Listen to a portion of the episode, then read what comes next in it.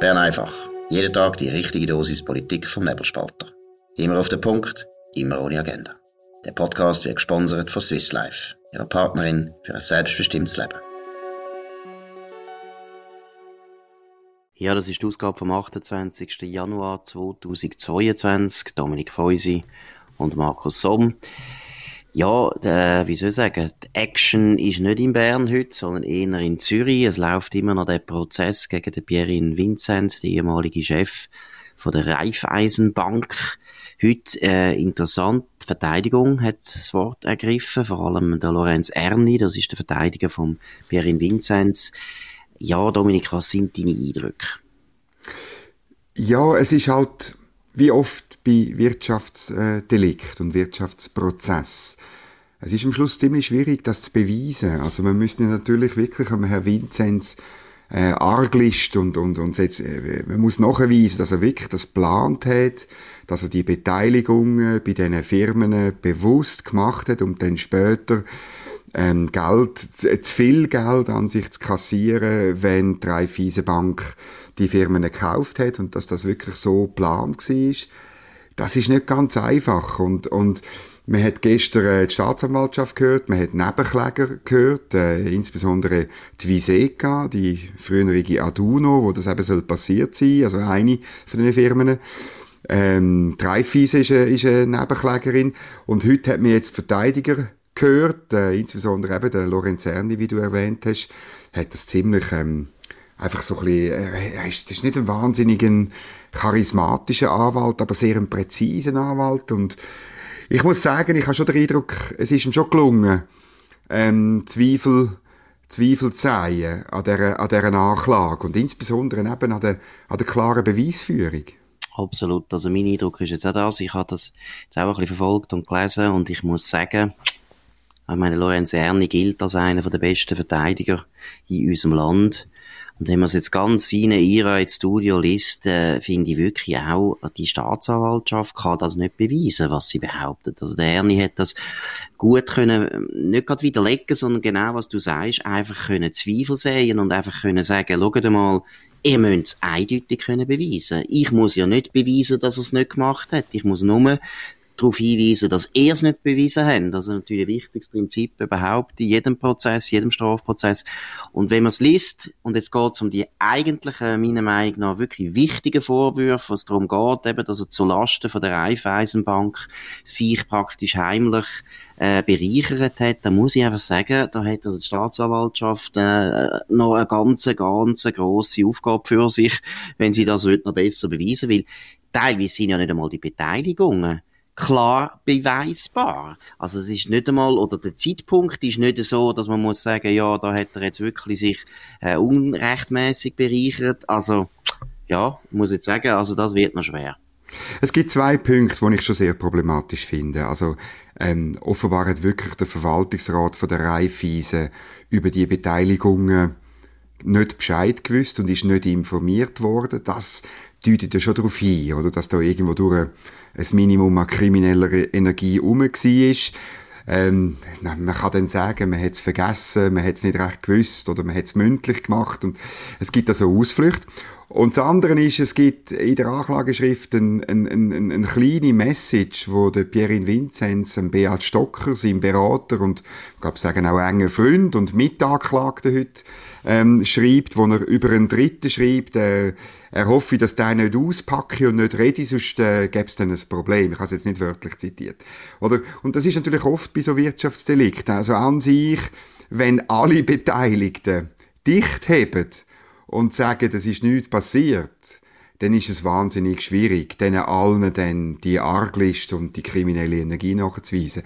Und, und, und obwohl, wenn man die Anklageschrift äh, angeschaut hat, ich gebe zu, ich habe sie überflogen, ich habe die 360 Seiten nicht äh, im Detail gelesen, aber wenn man so überfliegt und, und, und darüber liest, muss man sagen, es ist, das ist happig, was dort drinnen steht. Aber es ist eben nicht, es ist ja, nicht die Knallhärte, ja. Ja, und das ist natürlich ein Witz für die Staatsanwaltschaft. Sie müssen ja das auch happig äh, erscheinen lassen. Aber wenn man dann nachher den Verteidiger liest, dann ist eben, oder, teilweise Gehört, die Beteiligungen, ja. wo du gesagt hast, hat der VR nicht gewusst, ja, teilweise wissen wir nicht einmal, ob es die Beteiligungen gegeben hat. Die sind nicht beweis bewiesen. Jetzt kann es gut sein, dass die gegeben hat, oder eben zu einem späteren Zeitpunkt hat sie sie gegeben, aber ich muss jetzt sagen, fast bei jedem Fall hat der Lorenz Erni immer an dem können, aus meiner Sicht recht noch nachvollziehbare Zweifel äh, geltend machen, ob da überhaupt die Beteiligung vorgelegen ist. Also, ich weiß nicht. Mein Eindruck ist, da gibt einen Freispruch, ehrlich gesagt. Weil ich habe auch ein bisschen das Gefühl, ich meine, die ganze Spesengeschichte, die hat man ja wahnsinnig aufgespielt in den Medien. Ja, ja, weil es natürlich... Endlich, weil sie tun ein ganz, ein ganz schlechtes Licht auf den Pierre Vincent. Ja, ja werfen. Und ich meine, ich kenne auch äh, Geschichten aus guter Quelle, dass er Sachen gemacht hat, wo man nicht macht. Der Pierin Vinzenz, da darf man schon sagen, das ist kein Ehrenmann. Also der hat äh, sich bereichert teilweise ja, ja. mit Besenrechnungen gegenüber seiner Firma, wo einfach nicht geht. Das macht ein anständiger Schweizer nicht. Muss man aber das ist nicht strafbar, aber oder? Das ist nicht strafbar. Es ist nicht jeder Schweizer anständig. Das ist der Punkt. Und das ist nicht strafbar. Und dort muss ich eben sagen, die Spesen, die sind ja dann auch immer geleakt worden in den Medien und da würde ich ja sagen, das ist, zeigt eher auch eine Schwäche von der Staatsanwaltschaft, oder? Wenn man, wenn man eben liegt und sehr früh schon muss im Prozess irgendwie schauen, dass Medien auf, auf der eigenen Seite sind, dass äh, der Anklagte Beschuldigte schlecht aussieht, dann finde ich, ja, dann hast du aber nicht so einen starken Case. Ja, also ob jetzt die Staatsanwaltschaft geleakt hat, das wissen wir nicht, oder? Also das ist... Oder die Raiffeisenbank. Also die Raiffeisenbank ja. hat sicher auch geleakt, aber ich sage einfach... Äh, da wäre ich jetzt ein bisschen vorsichtig. Ja, nein. Aber, aber, aber grundsätzlich... Aber grundsätzlich... Am Anfang ist es so. Bist doch nicht auf der sicheren Seite, da meine ich. Ja, aber das ist natürlich eine Unterstellung, wenn du sagst, dass es von dort geleakt worden ist. Also es ist schwierig zum beurteilen. Aber ich, ich, bleib, ich bin schon bei dir. Es ist wahnsinnig schwierig, um das so beweisen, dass man jemanden verurteilen kann. Es gibt ja immer auch noch den Grundsatz im Zweifel für den Angeklagten. Das ist ein wichtiger Grundsatz, wo man auch in dem Fall, auch wenn das vielen Kollegen von uns bei den Medien nicht passt, aber wenn man es nicht wirklich kann nachweisen kann, dann muss man ihn leider freisprechen. Das ist halt so. Und wie du gesagt hast, äh, viele Sachen, die da gelaufen sind, sind nicht schön, aber sind auch nicht strafbar.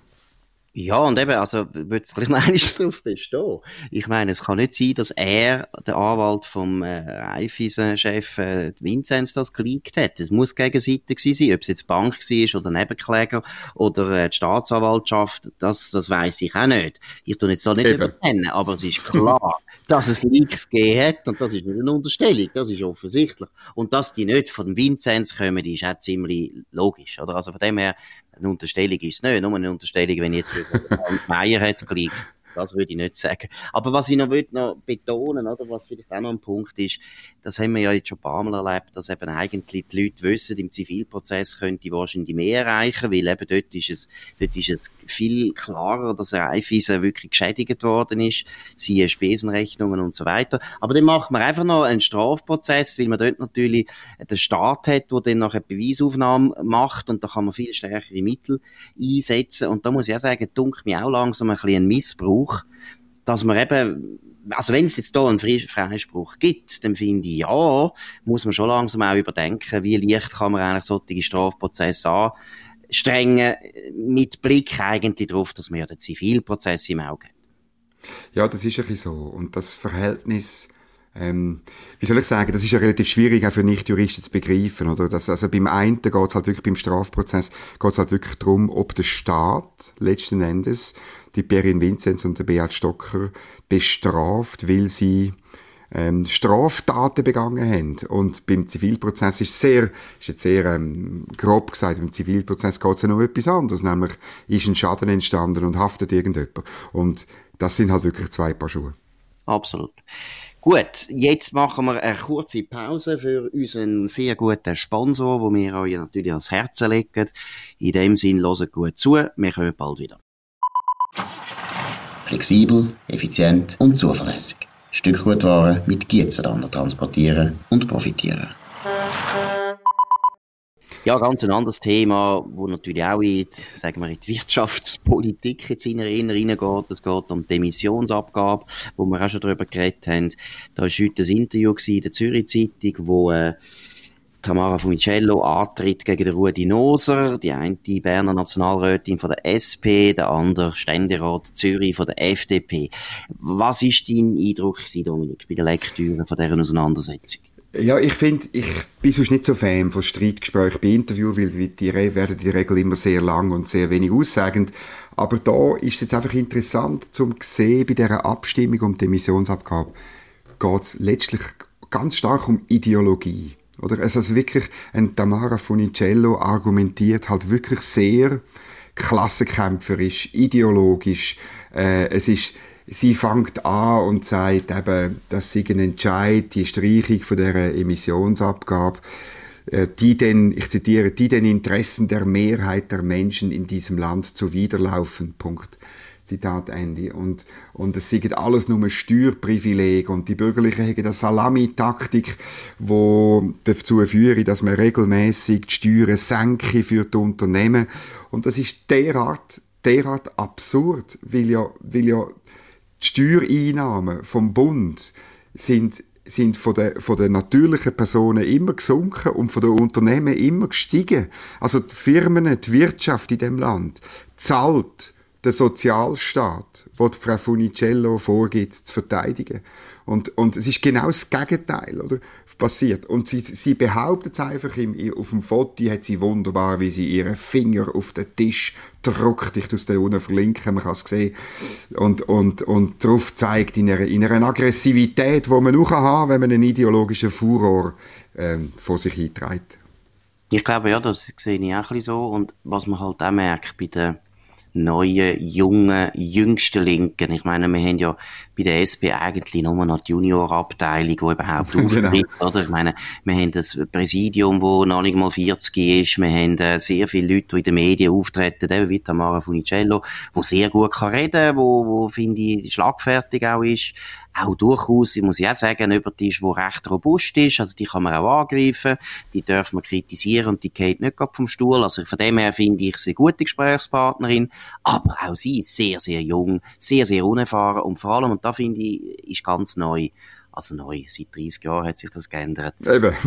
das sind Leute, nein, das sind Leute, die eben auch mit den Gewerkschaften nichts mehr zu tun haben. Das heisst, sie wissen gar nicht mehr, wo Wohlstand geschaffen wird. Sie haben keine Ahnung mehr, was eine Firma ist. Und sie sehen die Firma nur noch irgendwie als so eine Monsterorganisation von profitgierigen Managern, wo weit weg ist von ihrem Leben. Also, oder Gewerkschaften die haben früher immer gewusst, es gibt Unternehmen. Und wir kämpfen in den Unternehmen dafür, dass der Anteil vom Gewinn, und da ist es eigentlich gegangen, auch an die Arbeiter äh, verteilt wird, oder indem es höhere Löhne gibt oder bessere äh, Sozialleistungen und so weiter. Also das ist ein Kampf gewesen um einen gewissen Ertrag, wo die Firmen erarbeitet haben, und zwar alle zusammen. Arbeitgeber und Arbeitnehmer. Und da haben sie Verständnis gehabt. Und deswegen zum Beispiel Gewerkschaften, die sind früher noch gar nicht so gewesen, dass die gefunden haben, das ist toll, wenn man das Unternehmen behindert mit höheren Steuern und abzockt und so weiter. Sondern die haben immer gefunden, hey, nein, wir wollen erstens, dass das Unternehmen blüht, und dann wollen wir einfach einen grösseren Anteil von dem Gewinn, wo die Firma macht. Und nicht, und nicht irgendwie, dass der Staat das nimmt. Und heute merkst du einfach bei den Linken, die haben nichts mehr zu tun mit der Wirtschaft. Die vertreten in dem Sinne auch nicht mehr die Arbeitnehmer, sondern sie vertreten eigentlich nur noch die Interessen den Steuerbeamten, die einfach möglichst viel Geld einziehen für welche Gründe auch immer. Ja, und es ist noch interessant, es gibt dann eine Frage, wo man Frau Funicello fragt, eben, ja, ähm, Privathaushalte äh, müssen immer mehr Steuern und Abgaben leisten. Das beklagt in dem Abstimmungskampf ja Frau Funicello. Aber die Steuerbelastung ist ja, ist ja immer gesunken und dann kommt sie damit, oder? Das sehe ich anders, also ich tue es wieder vorlesen, das sehe ich anders. Allein die Krankenkassenprämien sind in den letzten 20 Jahren um 142 Prozent in die Höhe geschossen. Das stimmt für die Normprämie, erstens, nicht für alle Prämien. Zweitens ist das natürlich Folge von sozialdemokratischer Gesundheitspolitik. Also ich meine mir, das KVG ist ein, zu einem schönen Teil eine Fehlkonstruktion, respektive ist es in grossen Teilen nicht richtig umgesetzt. Äh, müssen jetzt über Tarif reden und über, über wer, wer Tarif kontrolliert und wer sie verabschiedet und so weiter. Das, und, und, und wir haben die ganze Zeit eine sozialdemokratische Gesundheitsminister gehabt, mit einer kurzen mit einem kurzen Unterbruch von, von der FDP.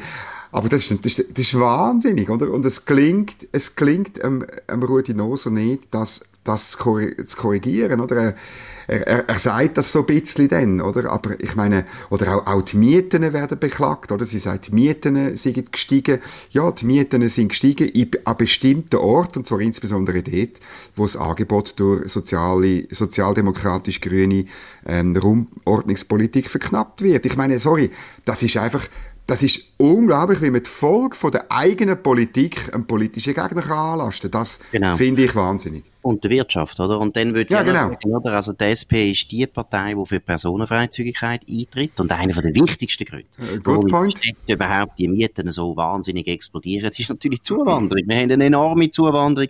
Es gibt in Europa zurzeit kein beliebtes Land. Es geht weiter. Wir haben sogar in der Corona-Zeit haben wir, glaube netto 60.000 Einwanderer gehabt. Ich meine, das ist unglaublich. Die Schweiz ist attraktiv für Zuwanderung, weil es natürlich uns gut geht, weil wir es gut machen, auch in der Wirtschaft. Aber wenn die SP nachher kommt mit Krokodilstränen und sagt, ja, es wird alles teurer, ah, ja, es wird teurer wegen der eigenen Politik. Und das hast du völlig richtig also gesehen. Also das finde ich auch äh, irritierend, dass die Bürgerlichen nicht mehr angreifen. Sie lassen sich die ganze Zeit in die Decke treiben. Und das ist schon, also Rudi Noser, äh, wieder mal ein bisschen kämpferischer reinschlagen, oder nicht gerade reinschlagen, aber argumentieren zumindest, oder?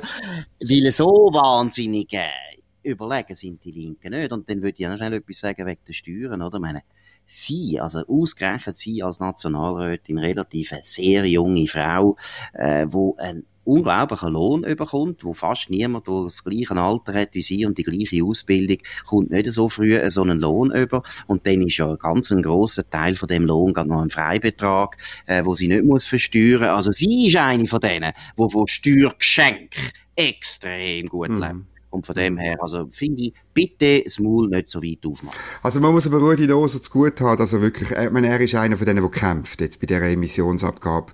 Ich habe ein viel größeres Problem mit den vielen anderen Bürgerlichen, die ganz, ganz, ganz ruhig sind.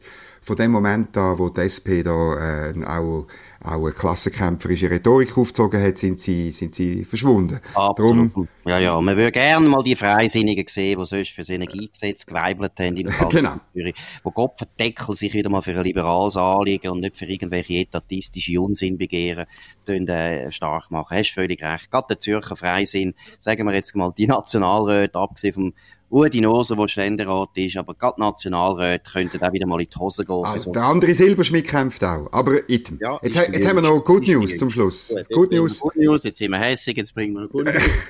also, Nein, der Alain Berset ist zu Besuch im Aargau. Das findest du natürlich als... als gut, ja. Jawohl. Für den aber Kanton. Ja. Das ist noch nicht Good News. Noch besser ist, was er gesagt hat. Er hat nämlich gesagt, gemäß Blick, jetzt kann es schnell gehen. Und was hat er gemeint? Er hat äh, wirklich der Ausstieg aus der Pandemie, hat er damit gemeint. Er hat ja. gesagt, der Ausstieg ist ein Prozess, aber der Prozess kann sehr schnell gehen. Großartig. Alain Berset, wir sind neu äh, dein äh, absoluter nein, nein, nein. Fan von dir. nein, nein, nein, nein, nein, nein, so weit gehen wir jetzt nicht. Weihnachten ist noch nicht für alle Bärse. Nein, nein, so weit gehen wir nicht. Wir wollen zuerst noch Daten sehen. aber es zeigt ein bisschen, dass er auch ja irgendwo, äh, da haben wir ja schon immer immer attestiert, hat eine relativ noch gute Nase für die politische Stimmung im Land und ich glaube auch, da haben wir schon ein paar Mal gesagt. Aber Markus, er sagt, inzwischen Nein, er sagt, inzwischen seien fast in allen Altersklassen um die 90 Prozent oder sogar noch mehr immun, ja. also geimpft und genesen. Das schreiben wir, das schreiben wir schon ja. lange. Hätte er aber vor zwei Monaten schon können sagen und ich muss mich die ganze Zeit ablöfen, blöden lassen von Roger Schawinski wo ihm das überhaupt nicht interessiert hat, wenn der alle Berse mir da geholfen hätte, wäre ich auch dankbar gewesen. Nein, ich meine, man muss schon ein bisschen sagen, jetzt, also, ist gut, ist gut News, hast recht, aber der alle Berse, ja, jetzt also Daten, oder? Ich meine, sie haben ja jetzt wieder einen Bundesrat gehabt, haben nichts gelockert, haben das Gefühl gehabt, oder? Es kann jetzt schnell gehen. Ja, ja, also gut, wir, ja. wir warten jetzt auf den nächsten Mittwoch. Ich bin sicher, sie können etwas beschließen. Deshalb muss er ja jetzt in der Ringier-Presse wieder den, den Boden legen, damit da keine Überraschung ist, dass die Redaktion weiß, was sie jemand schreiben Gut, aber ich finde jetzt einfach, weißt, jetzt müssen wir, the future is bright, Markus. Jetzt müssen wir einfach, jetzt müssen wir wirklich, jetzt kommt der Frühling. ja, ja, aber eben. Also, sogar mit ihm, Markus, oh, ja. sogar ja, mit ja. ihm. Es kommt alles gut, die, die Pandemie ist oh, vorbei. Und wenn er, aber und wenn, weißt, und wenn er, wenn er einschwenkt, dann heißt das ja, dass ganz, ganz, ganz viele andere auch schon eingeschränkt sind. Oder er ist ja nicht gerade der Letzte, aber sagen wir der Zweitletzte, der es begreift, oder? Ah ja, er, er, ist ja eigentlich einer, wo man, wie, wie, wie haben wir es gesagt, er ist so ein, ein Christa Markwalder Seismograph. Oder? Es gibt, es gibt das ich weiß, was du meinst. Christa Markwalder kann immer davon ausgehen, dass wenn sie wirklich noch auf das genau. Schiff einsteigt, dann weisst jetzt ist, jetzt ist klar, oder beim Mediengesetz haben wir das diskutiert. Das ist auch so eine von den eher opportunistischeren Politikerinnen und sie, er ist halt das auch ein hat eine gute Nase, wenn es kippt und die Stimme kippt und das hat er jetzt gemerkt. Jetzt hoffe ich einfach, dass er am Mittwoch wirklich etwas macht und nicht, nicht nur darüber redet. Aber gut, das tun wir dann am nächsten Mittwoch anschauen. Das war Bern einfach gewesen, an dem 28. Januar 3 2022. 2022. Ähm, danke vielmals für die Aufmerksamkeit. Dominik Feusi und Markus Somm können Sie verabschieden, können uns abonnieren auf nebelspalter.ch oder Apple Podcast oder Spotify. Können uns vor allem weiterempfehlen. Ganz wichtig. Und kommentieren und kritisieren und verreissen oder auch loben. Das ist ganz gut. In dem Sinn, wir sehen uns wieder oder hören uns besser wieder am Montag auf dem gleichen Kanal zur gleichen Zeit. Wir wünschen ein sehr schönes Wochenende. Bis bald. Das war Bern einfach, immer auf den Punkt, immer ohne Agenda. Gesponsert von Swiss Life, ihrer Partnerin für ein selbstbestimmtes Leben.